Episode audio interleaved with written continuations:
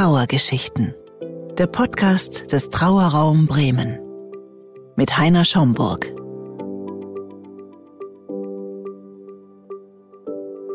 Sind Sie ein bisschen aufgeregt? Ähm, naja, aufgeregt will ich nicht sagen, aber schon irgendwie so emotional ist Ja. es schon, hier nochmal herzukommen. Ja, Ne? auch hierher zu kommen. Ja, ne? ja, ja. das glaube ich, weil Sie ja seitdem auch nicht hier waren. Ne? Nee. Das stimmt. Okay. Ja, dann starten wir. Herzlich willkommen. Schön, dass Sie da sind. Ich freue mich. Letztes Jahr im Februar haben wir, habe ich Sie begleitet. Da ist Ihr Mann, Ihr Vater verstorben.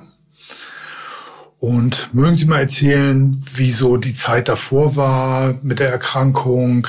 Er war ja krank, glaube ich, ne? Und haben Sie da schon über den Tod irgendwie gesprochen? War das überhaupt Thema oder wie war das so? Also erstmal danke für die Einladung. Ähm, wir haben nicht über den Tod gesprochen. Also mein Mann hat eine äh, Herzklappe bekommen und das war auch nicht sehr, sehr dringlich, aber die Ärzte haben dazu geraten. Und das ist auch gut verlaufen und der hat dann ein paar Monate später immer wieder so Schwächeanfälle gehabt und ist ähm, auch oft äh, so hingefallen oder ohnmächtig geworden, so kurz ohnmächtig geworden. Und dann war das, ich glaube, vier, fünf Monate nach dieser OP, dass es ihm freitags morgens schlecht ging. Und dann hat er einen Arzt nochmal angerufen. Und dann hat er gesagt, er soll lieber ins Krankenhaus gehen bei Wochenende und wüsste man nicht und soll sich nochmal durchchecken lassen. Und das hat er dann gemacht und ist noch ähm, relativ munter ins Krankenhaus und da ein paar Stunden später gestorben, ganz unerwartet. Und das äh, und wir haben da überhaupt nicht mit gerechnet und wir sind immer eher davon ausgegangen, dass ich vor ihm sterben würde, weil meine Eltern sind früh gestorben und seine Eltern sind beide fast 100 geworden. Und äh, von daher war ich ganz entspannt und habe gedacht, also ich werde keine Witwe.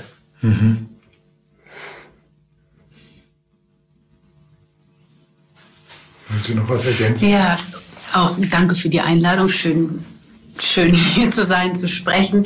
Ähm, für mich war das ähm, natürlich noch entfernter. Ich, ich wohne im Ausland und ich hatte Peter ähm, auch einige Monate nicht gesehen. Von daher habe ich das über Telefonate gehört, also die Schwächeanfälle, Ohnmachtsanfälle, aber konnte das natürlich schwer, ähm, hatte da keine Eigeneinschätzung, ähm, sage ich jetzt mal. Also von daher war das für mich auch nicht, nicht unmittelbar bevorstehend, ähm, sage ich jetzt mal. Also was ich gehört hatte, war, die Operation ist gut verlaufen und das ist noch die normalen Nachwirkungen, dass die Medikamente richtig eingestellt werden müssen und ja, als so Nachwirkung der OP eigentlich ähm, und nicht der Beginn des Abschiedes oder ähm, ja.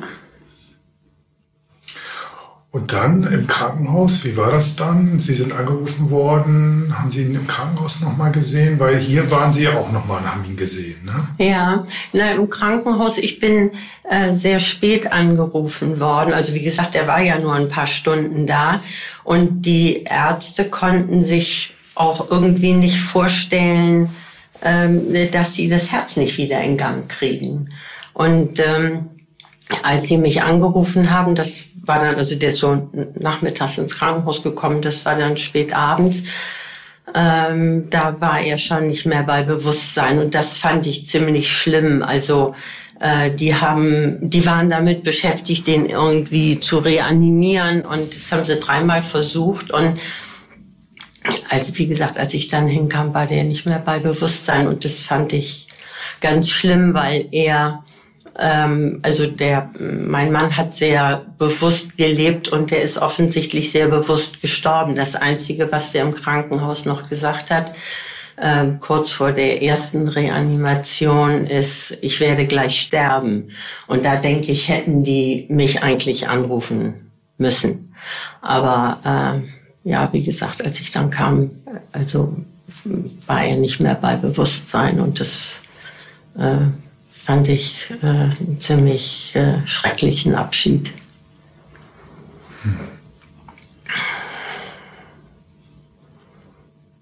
Ja, das war, war ziemlich, war einfach äh, so, ja, so was Liebloses auf eine Art, ne?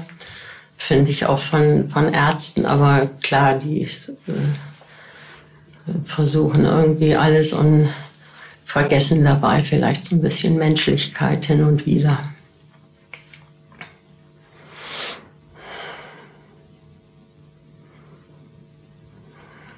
Naja, und dann habe ich, also ich bin dann, ich, ich war ja äh, völlig traumatisiert da im, im, Krankenhaus und ich bin dann mit einer Taxi nach Hause gefahren. Dann war dann irgendwie nachts um drei oder so zu Hause und habe mich ins Bett gelegt und äh, habe habe ich dich abends noch angerufen. Hm.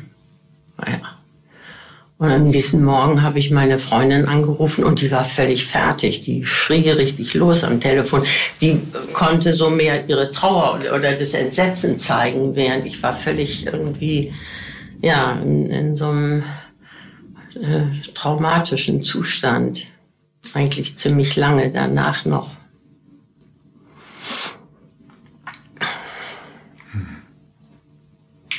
Sie sind, ja. Ja, ich bin ähm, also es war ein Freitag, als ähm, der Peter ins Krankenhaus kam und ich hatte mit den Ärzten dann äh, telefoniert.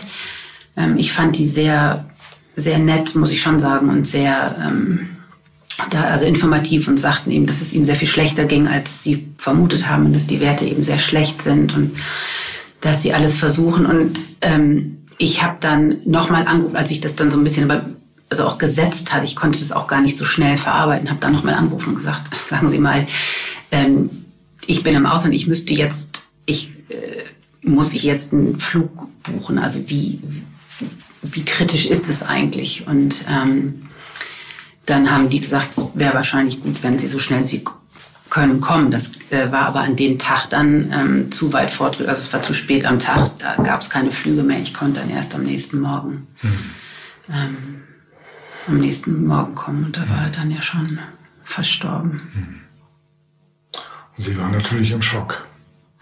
Ja, ja, ja, also ähm, anders als, als meine Mutter, ne? Aber klar, das war, das hatte was Unglaubliches dann, ne? Also so dieses ähm, und vielleicht auch nochmal durch die Ferne dann, durch die Entfernung des das, ich ich habe die Worte natürlich verstanden und gehört. Ich, das konnte man so gar nicht ähm, also das, das war irgendwie so. Total unreal. Total unreal, ja. wirklich total unreal. Ähm, von daher war das für mich dann ähm, also ganz schön und ganz wichtig, dass wir ihn hier nochmal bei Ihnen aufbauen konnten und sehen konnten. Also das hatte ich so das Gefühl, das war ein ganz wichtiger Teil des Prozesses, weil sonst wäre das. Kann ja jeder erzählen. Ja, ja, so ein bisschen sowas, ne? Das, ähm, bisschen wirklich was Unreales. Ne? Ja. Ja. Mögen Sie von der Aufbauung auch erzählen, wie das für Sie war? Ja, also ähm, ich kannte ja hier so von außen äh, diese Räumlichkeiten und ich habe immer gedacht, das ist so ein bisschen irgendwie wie in so einem Warenhaus mit diesen großen Fenstern und so. Und hatte äh, also in, der Nacht, nachdem äh, Peter verstorben war, äh, überlegt, was mache ich denn mit der Trauerfeile? Wie gesagt, wir hatten uns davor überhaupt nie Gedanken drüber gemacht. Und ähm, meine Eltern sind ja verstorben und äh, von daher kannte ich so klassische Bestattungsinstitute. Und ich habe gedacht, der Peter in so einem klassischen Bestattungsinstitut, das geht irgendwie gar nicht. Und dann habe ich mich dran erinnert, dass er selber hier mal bei einer Trauerfeier für einen Freund von ihm war. Der war verstorben und da sollte die Asche in Afrika verstreut werden, weil der äh, da wohl, ich weiß nicht, ob der da gelebt hat oder zumindest sehr viel war. Und der Sohn äh, dieses Freundes hat äh, hier diese äh, Trauerveranstaltung abgehalten. Und dann habe ich gedacht, ja, das, das ist das Richtige, da gehe ich hin. Und ähm, ich fand das, ich, ich fand einfach ihren Umgang damit sehr, äh, einerseits sehr professionell, aber auf der anderen Seite eben sehr empathisch. Und das äh, hat mich, äh, hat mich ähm, ja einerseits getröstet, also getröstet dahingehend, dass ich gedacht habe, das ist die richtige Entscheidung, dass äh, der hierher kommt. nochmal zum Schluss. Und auf der anderen Seite hat es mich sehr berührt und es berührt mich jetzt auch wieder. Ähm, so, also, dass sie überhaupt sowas machen dass sie überhaupt so ein Trauergespräch machen. Und sie haben ja auch zum Jahresende die Namen der äh, im letzten Jahr Verstorbenen hier im Fenster gehabt. Und Svenja ist hier vorbei und hat das fotografiert. Und also das äh, äh, finde ich sehr bewegend, weil ähm, ich einfach davon ausgehe oder also, was heißt von ausgehe, dass ich spüre, dass äh, ihnen das äh, wirklich auch ein Anliegen ist, das, äh, wie soll ich das sagen? Ja, so würdevoll sagt man ja sowieso immer so, mh, hm, es hat fast was familiäres, als ob der in, in, in der Familie sozusagen aufgebahrt gewesen wäre. Und äh, die, ähm, also meine Geschwister leben ja in München, meine Tochter, also ich sage mal meine Tochter. Also äh, Peter hat immer gesagt, es ist meine Ziehtochter. Der mochte nicht Stieftochter sagen. Und äh, meine Cousine und also ich bin groß geworden im Bergischen Land und die waren hier und dann gab's Kaffee hier und es war so ein ganz normales Umgehen und er lag da halt und mit Kerzen und mit den Fotos, die wir dann noch irgendwie rausgesucht haben. Das ähm, mm, hat auch was sehr Bewegendes. Während ich so diese klassischen äh, Formen von Bestattung, gut, also Eltern hat man ja sowieso eine andere Distanz. Ähm, das hatte ja was, also auch was Würdevolles, aber irgendwie eben was auch sehr Distanziertes so. Und was ich, ähm, ja, und auch nachher die Trauerfeier, das fand ich auch ganz, also nach der, nachdem der kremiert worden ist. Aber die, dieses Krematorium, dass sie die Möglichkeiten hatten, das fand ich, ähm, also natürlich, also wenn ich jetzt auch, das fand ich ähm, schön, das klingt komisch. Ähm, ich sag's mal andersrum, als meine Eltern gestorben sind, die sind auch verbrannt worden. Und dann äh, äh, ist ja die Trauerfeier mit dem Sarg gewesen und dann nach ein paar Wochen wird man angerufen und dann kriegt man die Urne in die Hand gedrückt. Und das fand ich selbst bei meinen Eltern, zu denen ich kein besonders gutes Verhältnis hatte, ganz befremdlich. Diese, das waren zwei, drei Wochen dazwischen jeweils, wo ich dann immer so gedacht habe, sind die da jetzt noch irgendwie in, in, in einem Sarg oder äh, im Kühlraum oder und dass wir so dabei sein konnten, das fand ich ganz beeindruckend. Ich glaube, das ist das richtige Wort, beeindruckend.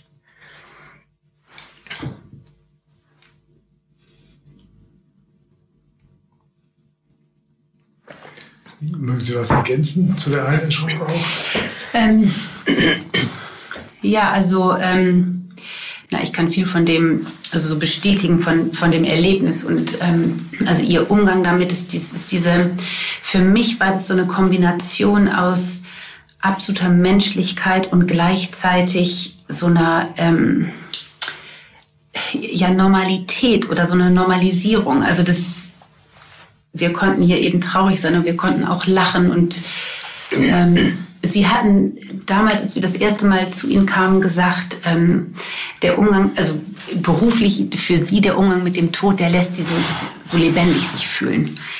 Und das hat mich wahnsinnig beeindruckt und das hat mir sehr geholfen, so dieses zu, zu denken, ja, das ist, ähm, wenn es, also diese Erinnerung, wie toll das Leben eigentlich auch ist und wie schnell es aber eben auch vorbei sein kann und so. Also das fand ich ähm, das hat mich sehr berührt. Und, ähm, und die Einäscherung, wie gesagt, also das war auch, ähm, ich fand es im ersten Moment sehr befremdlich zu sein, dabei zu sein und konnte ich mir so gar nicht vorstellen irgendwie. Ähm, aber dadurch, dass dieser Tod so, ja, doch irgendwie so plötzlich kam und so ein bisschen, ja, aus dem Nichts kam er nicht ganz, aber also schon sehr zu dem Zeitpunkt doch überraschend kam. Ähm, waren das alles, fand ich, sehr wichtige Schritte, das, das zu verinnerlichen, zu verwirklichen, zu, so greifbar zu machen auf eine Art ne? und so dabei sein zu können. Und zu dem Zeitpunkt war dann auch meine jüngere Tochter dabei, die ähm, ein ganz, ganz enges Verhältnis mit dem Peter hatte. Und ähm, da war ich auch erst so ein bisschen nervös, wie, ne, die war zu dem Zeitpunkt elf, wie, wie, wie wird das ähm, für sie? Und die war auch, also die war ganz, ähm, ganz angerührt und hat dann ähm, auch für sich nochmal entschieden, dass sie den Peter auch nochmal sehen möchte, als wir den Sarg nochmal aufgemacht haben. Und dann hat sie gesagt, sie möchte also diesen Sarg wirklich bis zum Schluss begleiten und hatte ihre kleine Hand da auf dem Sarg. Also das war für mich ähm, ein ganz, ganz emotionaler Moment, aber auch, ja, es ist schwierig, Worte zu finden, mhm. wichtiger, beeindruckender ähm, und auch sehr nachhaltiger Moment ne, des Abschieds. So. Und auch eine große Ehre. Also dabei sein zu können und das so, mhm. so begleiten zu können und dürfen. Also auch irgendwie nochmal so eine Ehre für Peter, für all das, was der für uns oder für mich und für meine Tochter gemacht hat. Also so, dass wir ihn da so nicht alleine gelassen haben. Bis zum letzten Schritt ja, ja. bei ihm waren, bis zum mhm. letzten Moment sozusagen. Ja, ja, ja. Mhm. Ja. Mhm. ja, ja, man sagt ja immer Asche zu Asche. Staub zu Staub. Und eigentlich, normalerweise ist dann der Sarg das Letzte, was man sieht. Ne? Und dann kriegt man die Urne. Und das ist so, die, dazwischen ist so was ganz Wichtiges, was passiert. Und äh, ja, da äh, so zumindest bis, bis der ins Feuer kommt, der sagt, dabei sein zu können, ist schon, äh, also ich fand das auch was Tröstliches. Das ist also, wenn man es jemandem erzählt, die meisten sind völlig entsetzt. Was? Und was habt ihr denn da gemacht? Und so. Aber das, ich fand das, äh, ja, ich fand das sehr tröstlich. Ja, ist es das so, dass viele noch da so ein großes ja. Fragezeichen haben und ja. denken, ja? Das ja. ja. Ja. Das ist aber doch auch ungewöhnlich. Also ich meine, es gibt, ich weiß gar nicht, Bremen hat ein Krematorium, ja. oder? Ne? Ja. Aber da kann man ja nicht dabei sein. Ich weiß, früher war auf dem Riensberger Friedhof das Krematorium, da weiß ich noch, als wir nach Bremen gezogen sind, kurz darauf ist mein Großvater gestorben. Und da war das, dass die ganze Trauergemeinde dazu geguckt hat. Und dann ist der, glaube ich, entweder ist der runtergefahren, der Sarg, oder, oder ich glaube, der ist auch ins Feuer. Das, das weiß ich mir, da war ich halt noch ziemlich klein. Und, ähm, aber das ist, ist ja sonst nicht üblich. Mhm. Und Ihre Tochter, hat sie danach nochmal darüber gesprochen irgendwie oder davon erzählt? Oder? Ja, ja, ja. Also, ähm, ja, doch, also ähm, ich, das kriege ich jetzt gerade nicht mehr ganz zusammen. Sie hat da viel drüber gesprochen, also meine beiden Töchter. Ähm, also auch über den Verlust. Und also Peter war ein ganz großer Bestandteil unseres Lebens und unseres Alltags. Und ähm, also ähm, da sprechen die auch immer noch viel drüber.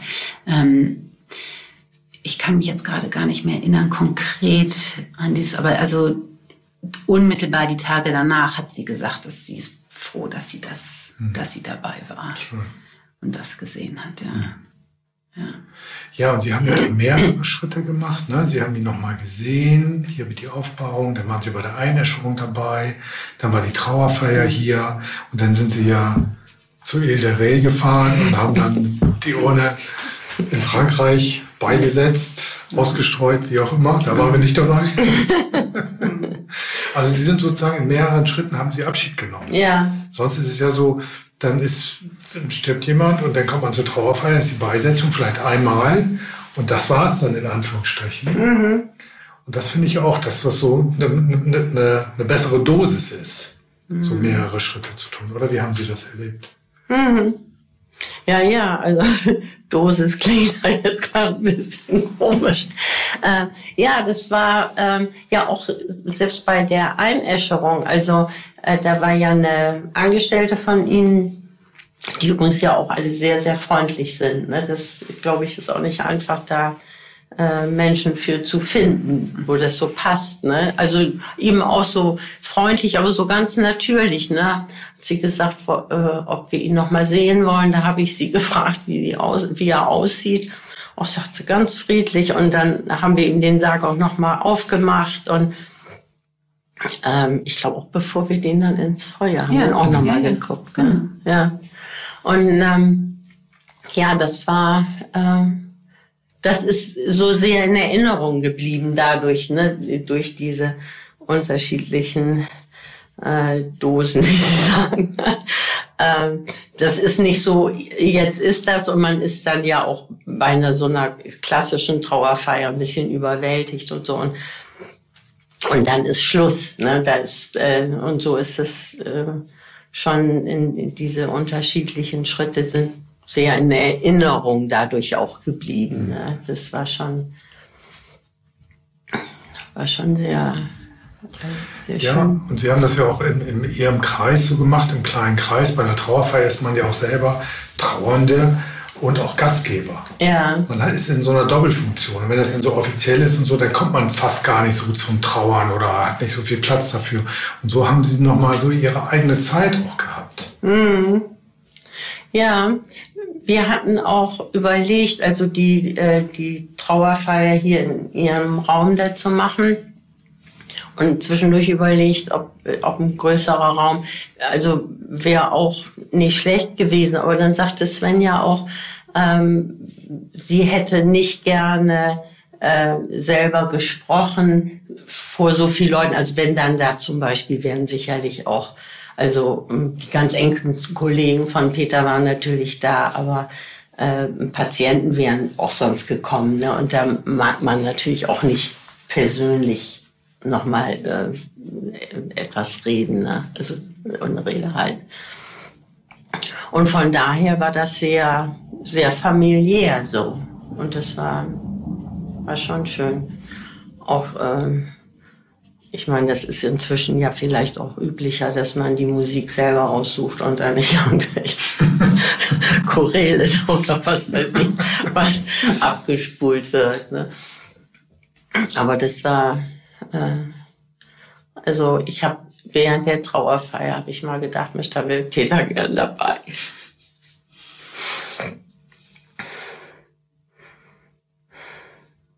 Tja, Mensch.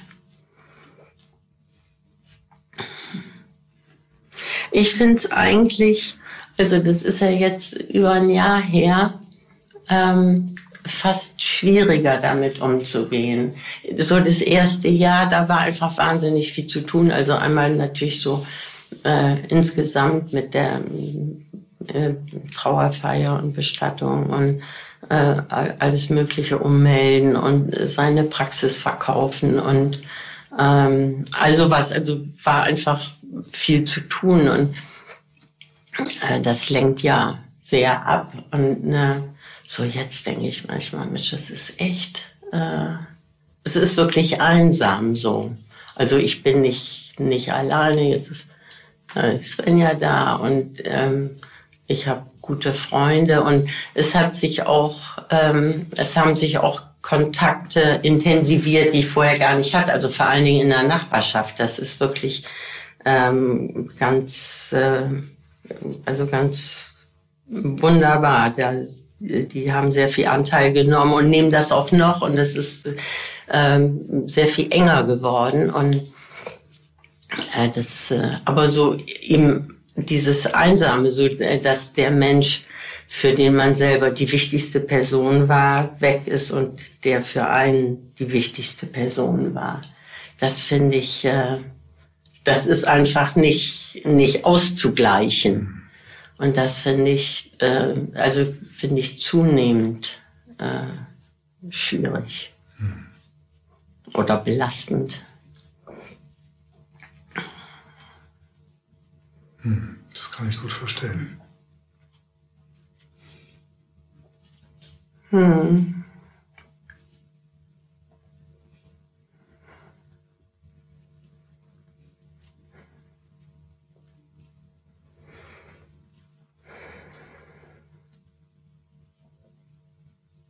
Aber es ist schon, also im, im, äh, in der, so wenn das so ein bisschen länger äh, zurückliegt, schon auch, ähm, wie soll ich sagen, spannend, so mitzukriegen, äh, wer so wirklich Anteil nimmt und äh, wer irgendwie ganz zu Anfang irgendwie Karte geschickt oder Blumen oder sonst was.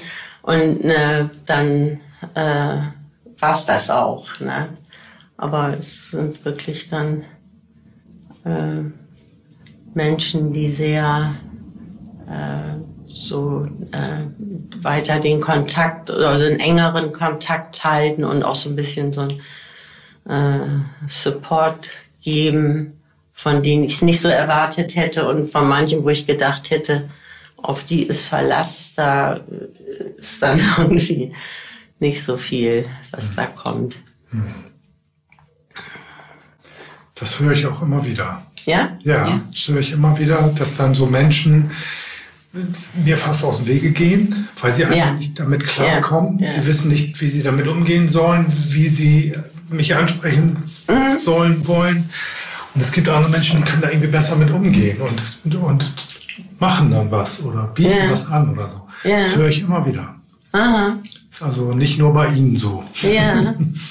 Ja, kann, also ich kann mir das gut vorstellen. Also ähm, ich habe im Nachhinein dann auch gedacht, so bei den ähm, Menschen, wo ich so mitgekriegt habe, da stirbt ein naher Angehöriger, wie bin ich da eigentlich selber mit umgegangen? Ne? Ähm, wo ich auch denke, ja, also bei manchen ist es mir auch so im Nachspüren einfach schwer gefallen, äh, also richtige Worte zu finden. Ich meine, da gibt's eigentlich auch keine richtigen Worte, ne? Aber so eben so bei Nachbarn, die dann einfach so zum Essen einladen und gerade gestern, als Svenja gekommen ist aus London, kam eine Nachbarin, die guckt, wir, die, wir haben da so ein, äh, im Vorgarten so eine Glaswand zwischen den äh, Häusern und die guckt da immer rüber und wenn sie irgendwie Stimmen hört bei mir auf der Terrasse ne, und dann sagt sie, ach, ich kann mal eben rüberkommen und so. Also und das äh, mit der hatte ich, das ist eine, also eigentlich eine Kollegin, auch eine Psychotherapeutin, die hat in der Klinik gearbeitet. Wir hatten so nichts zu tun, aber Peter hat mal eine Zeit lang mit der zusammengearbeitet in der Klinik. Und wir hatten aber äh, zu der Zeit, als Peter gelebt hat, also wir haben uns gegrüßt, aber mehr auch nicht. Ne? Und das ist jetzt erst, hat sich das so intensiviert. Und das sind so einige. Ja, aber ich kann mir das vorstellen, dass das eben auch äh, Berührungsängste macht. Ne? So, also habe ich selber auch.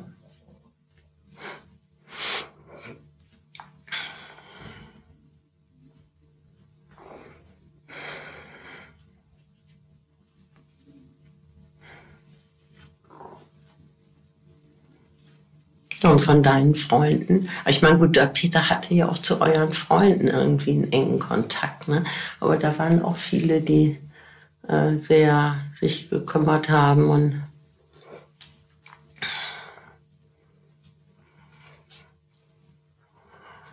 der Graham und Rebecca und die Sarah da aus den USA.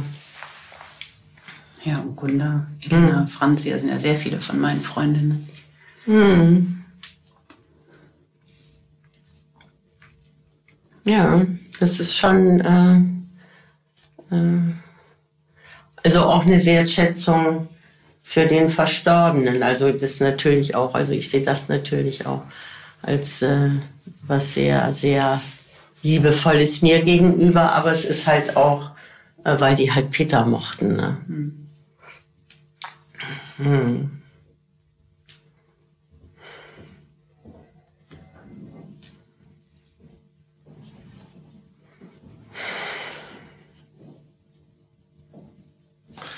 Mögen Sie noch mal davon erzählen, wie Sie auf die Ile de waren?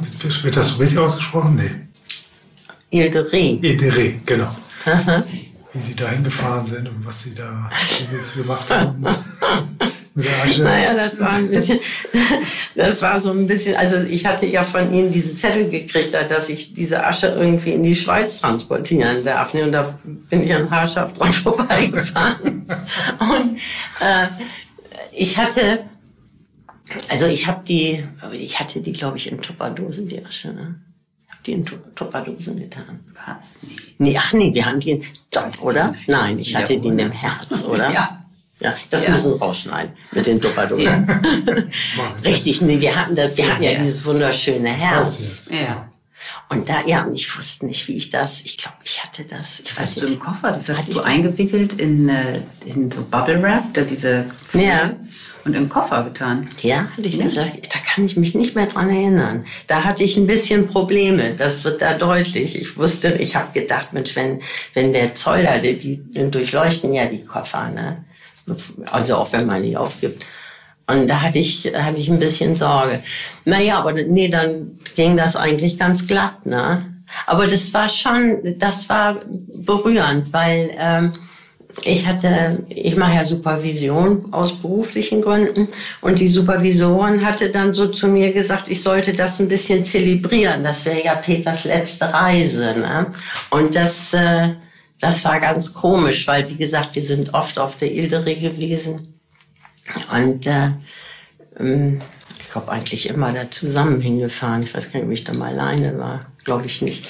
Und ähm, das war äh, das war schon nicht, nicht ganz, äh, nicht ganz einfach. Und auch dann, also da, ich, ich bin nach Paris geflogen und dann von Paris fährt man mit dem Zug oder ich, aber muss man eigentlich, äh, außer man hat ein Auto, ähm, nach La Rochelle fahren und dann äh, den Koffer da in den Zug und immer wissen, da ist diese Urne drin. Das war irgendwie ziemlich, also das, weiß auch nicht, ich habe das dann äh, so ausgeblendet. Das, ähm, ich konnte da nicht mir wirklich bewusst machen, das ist jetzt Peters letzte Reise.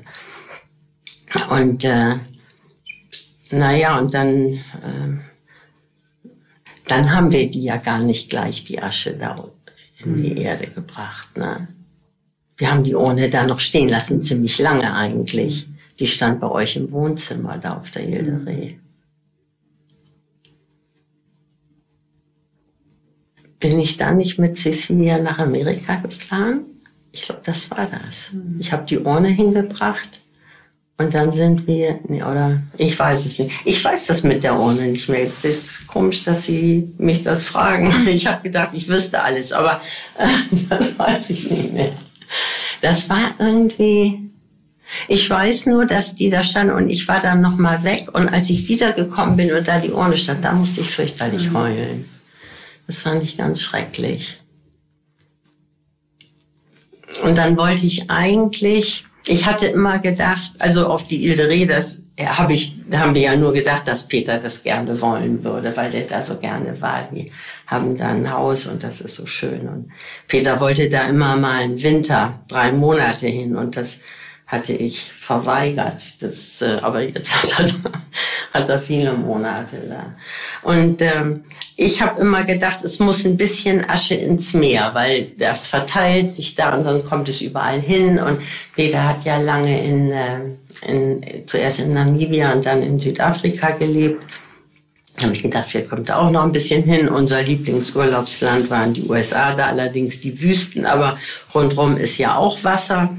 Und äh, da ist so, ein, ist so ein Weg, der geht so über Dünen da auf der Ilderee und da geht so ganz steil runter ins Meer. Und da habe ich gedacht, da tue ich Asche runter. Und das hat aber Svenja verweigert. Irgendwie wolltest du nicht, ne? aus irgendwelchen Gründen. Also das, dazu ist es dann nicht gekommen. Und wir haben das da, haben die Asche da den Garten getan. Und dann habe ich auch noch ein bisschen, habe ich behalten. Ich konnte mich nicht so von aller Asche trennen. Habe ich noch ein bisschen behalten. Und hier in Bremen in unserem Garten, äh, das haben wir jetzt kürzlich zu Peters Geburtstag, der war am 9.6. Da habe ich ähm, Freunde eingeladen und ähm, dann haben wir da noch ein bisschen Asche untergebracht. Da ist ein, ein äh, soll ich Ihnen das erst noch erzählen? ja. Ein, Gra ein Grabstein. Also meine Eltern waren hier auf dem Riensberger Friedhof und als das Grab abgelaufen war, dann muss man ja den Stein irgendwie entsorgen. Und äh, wie gesagt, weil meine Geschwister hier nicht leben, haben Peter und ich das gemacht. Und da hat Peter gesagt, er findet den Stein so schön. Und da standen ja die Namen von meinen Eltern. Und äh, da ist oben so ein, so, ist da oben so rund und es ist wirklich ein schöner Stein und da ist ein Kreuz drin. Und da hat Peter gesagt, er findet das so toll. Und na, dann ist er zu dem Steinmetz und hat ihn gefragt, ob er ihm das absiegen kann. Und das hat er gemacht. Und dann haben wir noch ähm, die Namen und meiner Eltern so ähm, zersägt und äh, also ich habe davon dann nichts behalten, aber meine Geschwister und du hast auch also so Buchstaben da ne, irgendwie. Und das, äh, das war eine ganz schöne Aktion auch. Und äh, diese, diesen oberen Teil, den hat Peter bei uns in den Garten gestellt und fand ihn toll. Und ich habe zu Peter gesagt, also ich weiß nicht, ein Grabstein, naja. Aber er fand ihn schön. Und jetzt ist ein Teil seiner Asche, ein kleiner Teil ist vor diesem Grabstein. Oh, schön. Und da ist dann so ein, habe ich so ein, so ein Naturstein, so eine Platte und einen kleinen Buddha drauf, weil äh, Peter hat sich sehr mit Buddhismus beschäftigt. Und ähm, ich habe es eher mit indigenen Kulturen, es stehen auch noch jetzt ein paar Indianer drauf. ja, das ist, äh, ähm, ist ganz schön.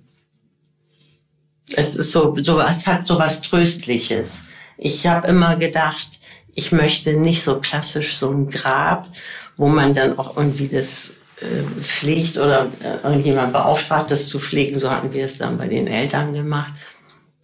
Das fand ich äh, irgendwie, ist, das ist mir eine komische Vorstellung.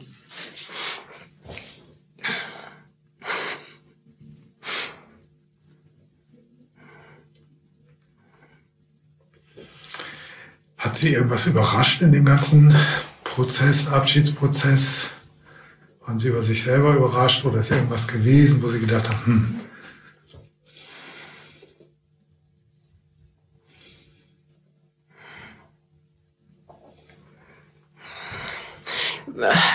Also in dem Abschiedsprozess, also in dem ersten Jahr, eben, wie ich schon sagte, eigentlich nicht, weil da war ich nicht, äh, war ich in so einer Trauma-Folgestörung, würde ich das mal nennen. Es ist jetzt eher, also dass, dass so viele, natürlich viele Gedanken kommen, also zum Beispiel, sowieso haben wir da eigentlich nicht drüber gesprochen, was, was wir uns vorstellen, wenn, wenn wir sterben oder so. Äh, ich meine, ähm, mein Mann war 72, als er gestorben ist. Das ist ja auch nicht blutjung, ne?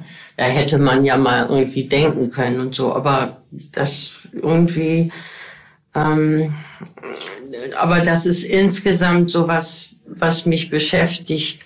Ähm, so manche Sachen, die man vielleicht ähm, hätte ansprechen oder über die man hätte sprechen können oder also gerade so, äh, was man sich vorstellt, wenn man tot ist, hätte hätte vielleicht uns ein bisschen geholfen, ne? so, weil wir mussten halt einfach so machen, wie wir denken.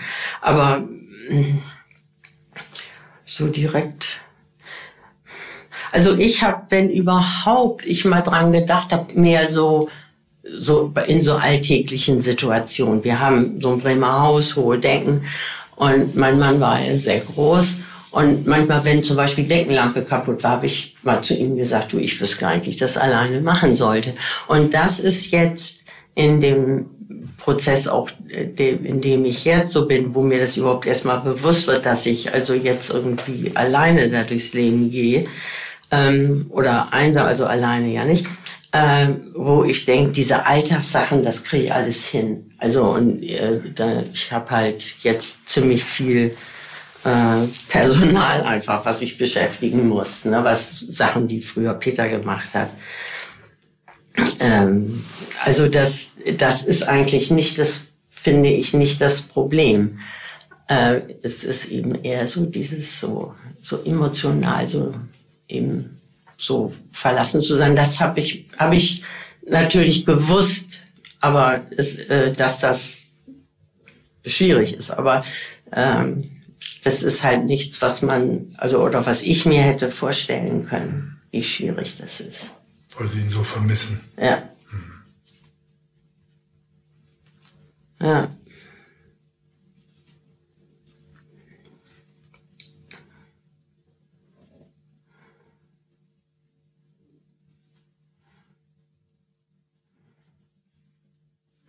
Sie was überrascht? Ja, ich finde es eine ähm, ganz interessante Frage. Da habe ich jetzt gerade drüber nachgedacht. Ich glaube,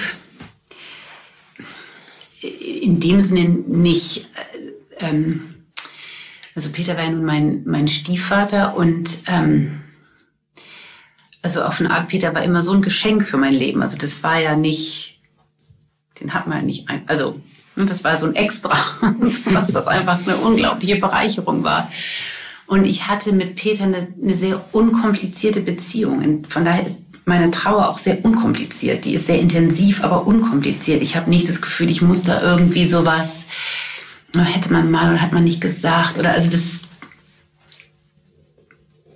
ich, ich hoffe das sehr, aber bin davon auch überzeugt, dass, dass er weiß, wie sehr ich ihn geliebt habe und wie wichtig der mir war. Und so, ne? Also das, von daher ist es für mich, würde ich sagen, auf eine Art ein relativ ich weiß nicht, unkomplizierte Trauer, ich weiß nicht, ob es eine komplizierte Trauer gibt, aber ich weiß, dass von manchen, ähm, von Freundinnen, die ich eben, oder Freunden auch, die ich erlebe im Abschied von Eltern, dass das eben,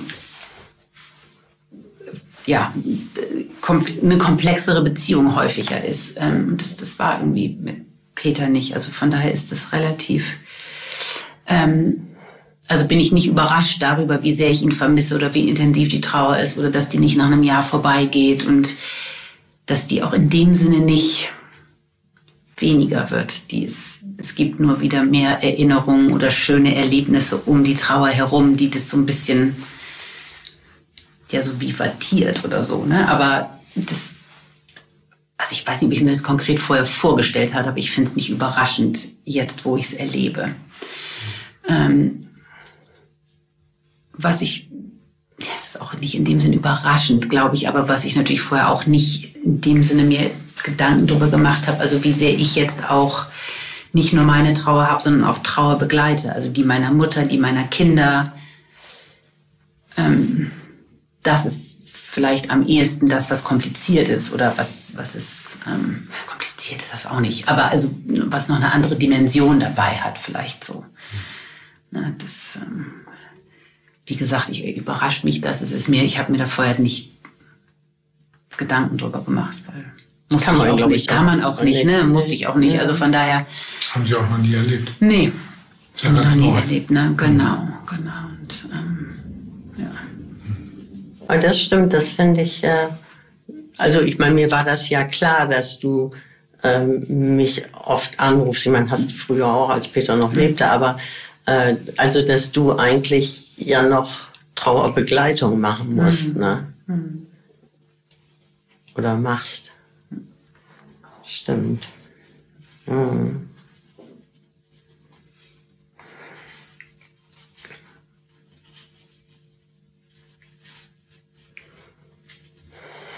Würden Sie irgendwas im Nachhinein anders machen?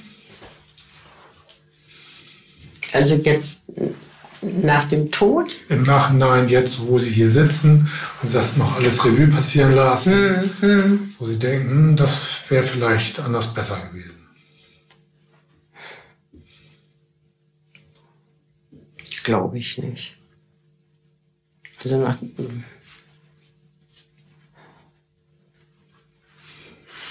Nee, also im Großen nicht, klar, im Kleinen denkt man dann, oh Mensch, wären wir noch mal gekommen. Also solche Sachen. Ach, sowas, das, ja, aber sowas, das war jetzt so.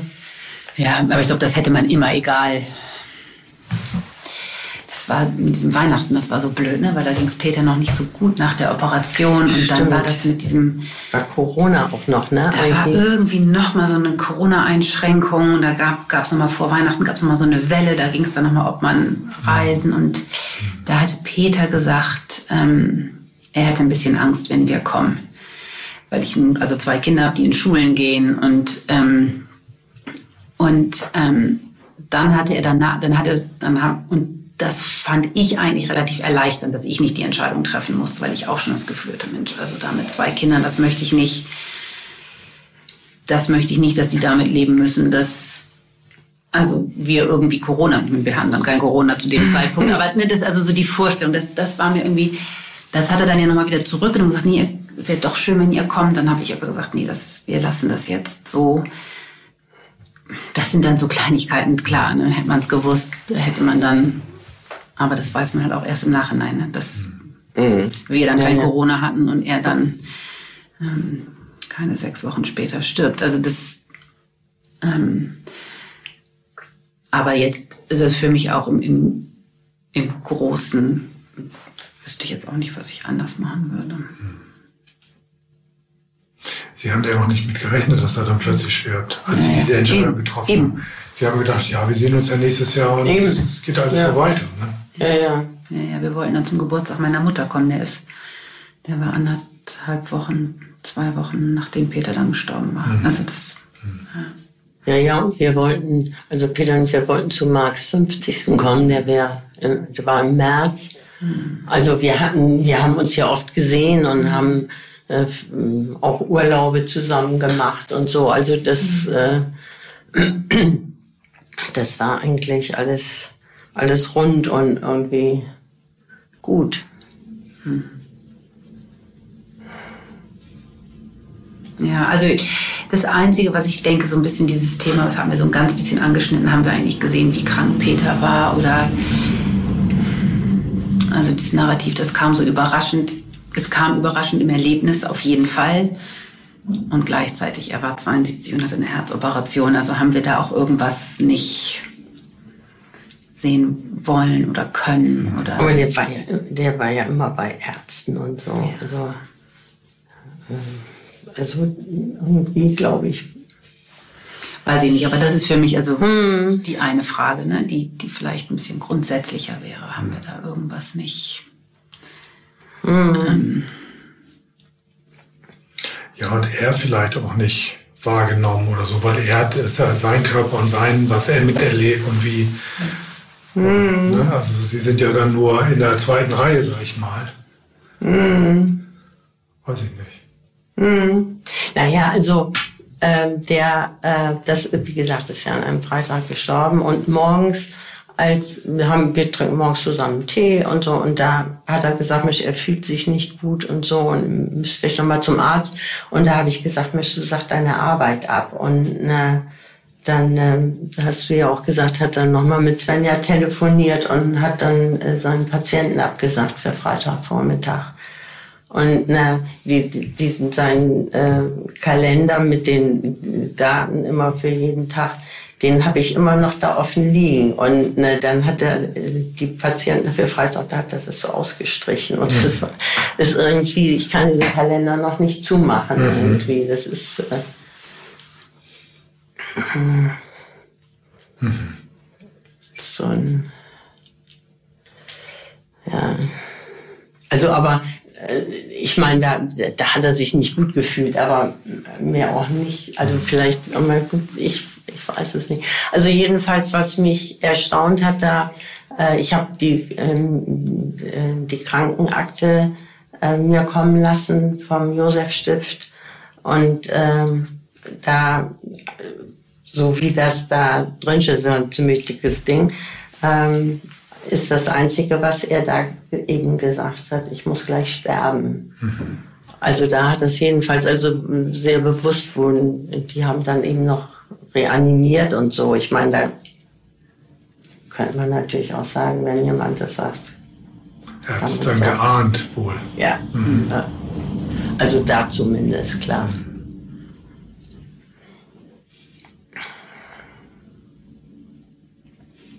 Mhm. Hm.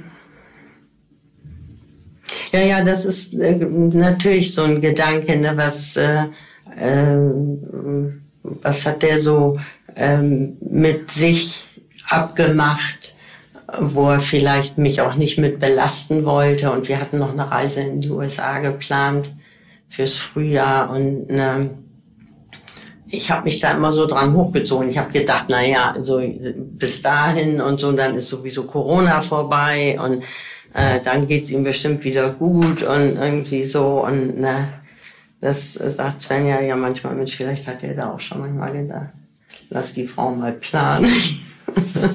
ich weiß es nicht. Oh Mann, ja.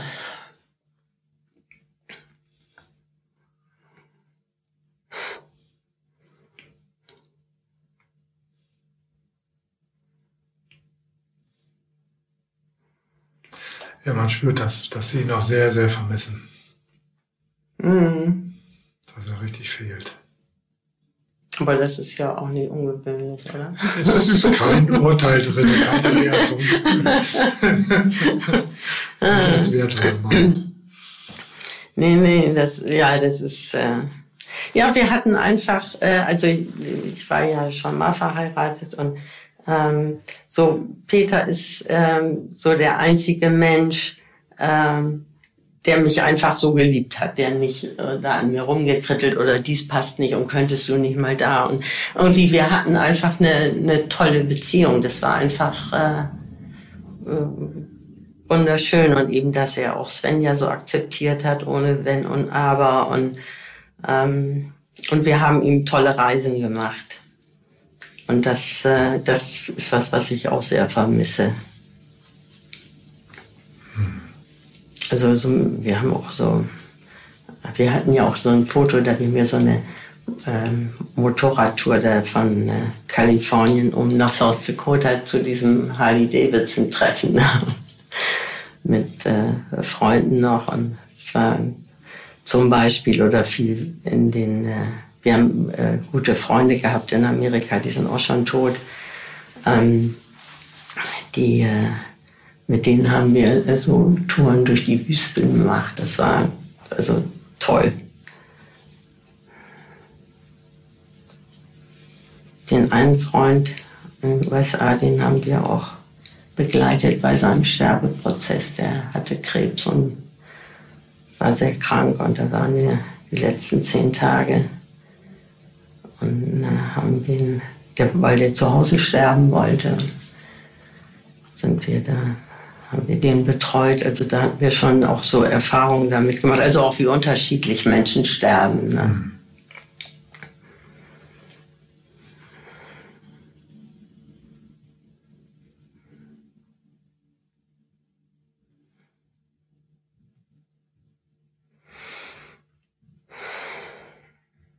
Okay, eine Frage habe ich noch. Haben Sie jeweils schon Ihre eigene Bestattung geplant, vorbereitet, sich Gedanken dazu gemacht? also ich bin äh, jetzt, nachdem Peter gestorben ist, ähm, in die Gesellschaft für humanes Sterben eingetreten, weil ich so von, äh, also ich habe Freunde hier in Bremen, aber keine Verwandten oder so. Und ähm, weil ich auf keinen Fall irgendwie äh, irgendwie am Leben gehalten werden will oder sowas. Ähm, und äh, sonst ist mir, ich habe früher immer gesagt, oh, das ist auch eine fürchterliche Geschichte, ich habe früher immer gesagt, ich möchte gerne in den USA, in, der, in so, so einem bestimmten Bereich in der Wüste möchte ich gerne, äh, dass da meine Asche hinkommt. Und ähm, wir sind, äh, wir haben ja auch mal in den USA gewohnt und wir sind jedes Jahr in den USA geflogen. Und dann bin ich einmal mit Svenja allein und da war es, ich weiß nicht wie alt du warst, vielleicht war sie zehn oder so und wir saßen da so im Flugzeug rausgeguckt und wunderschön. Und plötzlich fing sie so an zu schluchzen und dann habe ich gesagt, Mensch, was hast du denn? Und dann sagte sie, ich stelle mir gerade vor, wie das ist, wenn ich hier mit deiner Asche sitze. mit zehn Jahren. Fürchterlich. da, da habe ich gedacht, also jetzt, das lasse ich jetzt mal. Ich mache mir da jetzt nicht so groß Gedanken. Seitdem sprechen wir da nicht mehr drüber. Ah. Sollten wir jetzt mal wieder, jetzt können wir wieder. Dann jetzt 40 Jahre später können wir das Thema wieder aufnehmen. aber vielleicht was, ah, nee, aber du helfen kannst du eigentlich nicht. Keine Ahnung, wie alt ich war, aber ich, also. Du warst ziemlich klein jedenfalls. Also ich weiß es nicht, vielleicht war sie älter. Aber also da, wie gesagt, habe ich aufgehört, mir darüber Gedanken zu machen, wie ich mir das vorstelle. Und ähm, weil ich schon auch denke, also, äh, also Sterben ist ja das Letzte, was man im Leben macht. Und da habe ich mir Gedanken eben drüber gemacht und da habe ich äh, diese Gesellschaft für humanes Sterben, die haben mir da ganzen Fragebogen und so. Das habe ich alles festgelegt, was ich will und was ich nicht will. Ähm, das finde ich auch wichtig. Aber äh, wenn ich tot bin, ist es mir eigentlich egal. Muss ich mal sagen. Weil äh, die Last haben, die überbleiben, so ist das. Ne? Und ne, was weiß ich, was dann ist, ne? was, was mit Svenja ist, mit den Kindern, mit meinem Schwiegersohn. Äh, mein Bruder ist viel älter als ich, der äh, und meine Schwester ist ein Jahr jünger. Also äh, da weiß man ja auch gar nicht, die kann ich ja gar nicht damit irgendwie äh, belästigen, wollte ich auch sagen. Ne? Ich weiß ja gar nicht, was ist, wenn ich sterbe. Aber das Sterben selber, das, da habe ich eine Vorstellung von, wie das sein soll. Aber mit meiner Asche. Vielleicht lande ich ja bei Ihnen. Gerne. das kam jetzt mal. ja, okay. Wie arbeite ich dann noch? ja, mit dieser Reerdigung, das hatten wir gelesen mhm. gestern. Das ist ja auch eine interessante mhm. Geschichte, ne? Ja, vielleicht werde ich Humus. Also. ja, also das dazu. Mhm. Und Sie? Ja, ich habe da, ich habe da eine ähnliche, dieses, dass ich, ähm, mir ist das, äh, also hoffentlich auch ja auch noch äh, sehr weit weg, aber ich finde auch, dass das müssen die entscheiden, die zurückbleiben, was für die richtig ist. Also die, da habe ich ein ganz starkes Gefühl von, das muss stimmen für die, die sich verabschieden. Der Abschied für die, die zurückbleiben, ist das, was der was dieser Bestattungsprozess irgendwie ermöglichen muss. Das Abschiednehmen, das, was immer da dann noch vorgeht. Und also da habe ich auch wenig, ähm, wenig Vorstellung zu. Oder ähm, also ich, was dann passiert. Für mich ist es auch mehr, wir hatten, also mein Mann und ich haben, ähm, als wir die Kinder gekriegt haben, ähm, da war das eigentlich das erste Mal, dass wir darüber gesprochen haben und dass wir natürlich gewisse Vorkehrungen getroffen haben, dass die Kinder abgesichert sind und dass wir die Gespräche hatten, wenn die sehr klein sind, wer wir uns wünschen, sich um die Kinder kümmert. Und dann hatte ich meine beste Freundin angerufen und gesagt, wir haben dieses Gespräch einmal und dann hoffentlich nie wieder. Also so, ähm, mm. so und ähm, also das ist natürlich immer noch alles haben wir alles notariell festlegen lassen, all diese ganzen Sachen. Aber ähm, und da hatten wir so ganz grob, was wir uns da vorstellen, aber weniger auch um den Beerdigungsprozess, sondern mehr um das, was mhm. davor ist. Mhm. Aber Sie gehen jetzt beide davon aus, erstmal eingeäschert zu werden. Also ein paar Eckdaten wissen Sie voneinander oder nicht? Oder weil man, es hilft ja auch den, mhm. also na klar, wir, die sterben, haben keinen Schlamassel, sondern die gehen ja einfach. ja. Die, die da, da bleiben, haben ja den Schlamassel. Eben. Aber es ist auch ein Stück eine Hilfe, wenn sie wissen, so ein paar Eckdaten, so ein paar.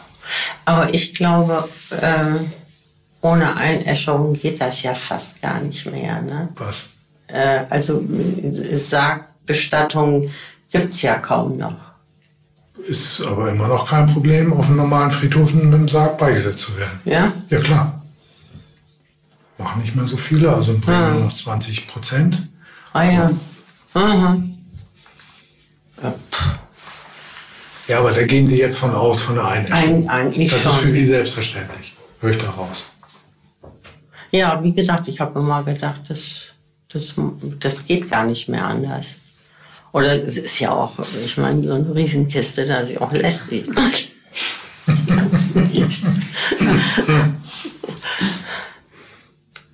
ja, und vielleicht gibt es ja in ein paar Jahren auch Kokon in Bremen, wo man reerdet werden kann. Mhm. Also ich finde das toll. Ich äh, möchte gerne reerdet werden. Ich finde das total mhm. Auch unter dem mhm. Nachhaltigkeitsaspekt. Ja, ja, das ist das finde ich auch. Das hat mir sehr eingeleuchtet. Wir hatten das da gestern. Mhm äh, da gelesen. Da das, ähm, weil sonst hat man ja doch schon ein bisschen Gift auch. Ne? Mhm. Hm. Naja, als meine Mutter gestorben ist, die war, das, die ist nachher aber auch verbrannt worden, aber die, die, da war diese Abschiednahme eben in so einem klassischen Beerdigungsinstitut und die lag da im offenen Sarg und meine Cousinen waren gekommen und meine Tante, also die Schwester meiner Mutter, und dann hat die zu uns gesagt, Also wenn ich mal tot bin, ihr dürft mich dann nicht so hinlegen, weil wenn ich so ausgestreckt liege, kriege ich immer einen Krampf ins Bein. und wir saßen und wir kommen eben alle aus dem Rheinland und wir haben wieder gepustet vor Lachen und dann kam einer rein vom Beerdigungsinstitut und hatte gedacht, wir heulen oder so, aber es war nicht. Schön. Ja. Ach Mensch, ja. Nö, ich glaube, weiß ich nicht. Aber auch das, wie gesagt, also das, eigentlich ist mir das alles egal. Also ich, ich will möglichst äh, ähm, angemessen äh, sterben. Also ich möchte da nicht irgendwie, ich möchte nicht so hinvegetieren müssen oder irgend sowas. Das finde ich fürchterliche Vorstellung. Aber das musst du dann entscheiden. ist ja auch ein bisschen frech, ja. Also Wüste ist raus. Wo ist da Wüste? naja, ich, ich hatte immer schon überlegt, ob ich Ihnen die Geschichte noch erzähle, aber vielleicht können Sie die nachher rausschneiden. Ich wollte ja, also äh, ist nicht raus, aber ich weiß nicht, Svenja, äh, die steht nicht so auf Wüsten und die hatten schon mal da im Flugzeug geweint und ich denke mal, das kann ich ihr ja nicht zumuten. Ne? Also das ist der Teil so mit dieser Urne, das war mir ein bisschen zu viel. Dieses, diese ganze Asche überall und dann das selbstbestimmt und wann das, das, der Teil war mir bei Peter zu viel. Das, okay. Da hätte ich gerne entweder im Grab oder so diese Freiwälder oder also das ja das war mir ein bisschen viel. Aber du hast doch gesagt, es war dir eine Ehre, dass wir Das ist, das stimmt auch. Das, das ist es Ach so, auch. das auch. Ähm, hm, ja, das ja. ist beides. Also das, das freut mich auch. Aber das dann hm. das Transportieren, dann entscheiden, wann und wie und wo und dann noch hier ein bisschen. Also das, dieser, das hm. war mir ähm, der, also Mhm. Ne, das selbst zu entscheiden, wohin und so. Also da habe ich gedacht, also Traditionen haben doch auch. Ja, haben Vorteile. Natürlich. Ja. Haben ihren Wert. Ja, ja, ähm, das, so hat man die ja auch. Ne? Also ja, man klar, es kann eine große Hilfe sein, natürlich. Ja. Mhm. man klar. hat so einen Handlungsstrang, mhm. an dem man sich lang hangelt. Ne? Genau. Ja, ja, das ist schon richtig. Mhm. Ich finde das, find das gut so, mhm. wie wir das gemacht haben. Okay, alles gesagt? Ja, nochmal vielen Dank. Ja, danke. vielen Dank für Ihre Offenheit. Ganz schön. Das war Trauergeschichten. Der Podcast des Trauerraum Bremen. Weitere Informationen über unsere Arbeit gibt es auf Facebook und Instagram sowie unter www.trauerraum-bremen.de.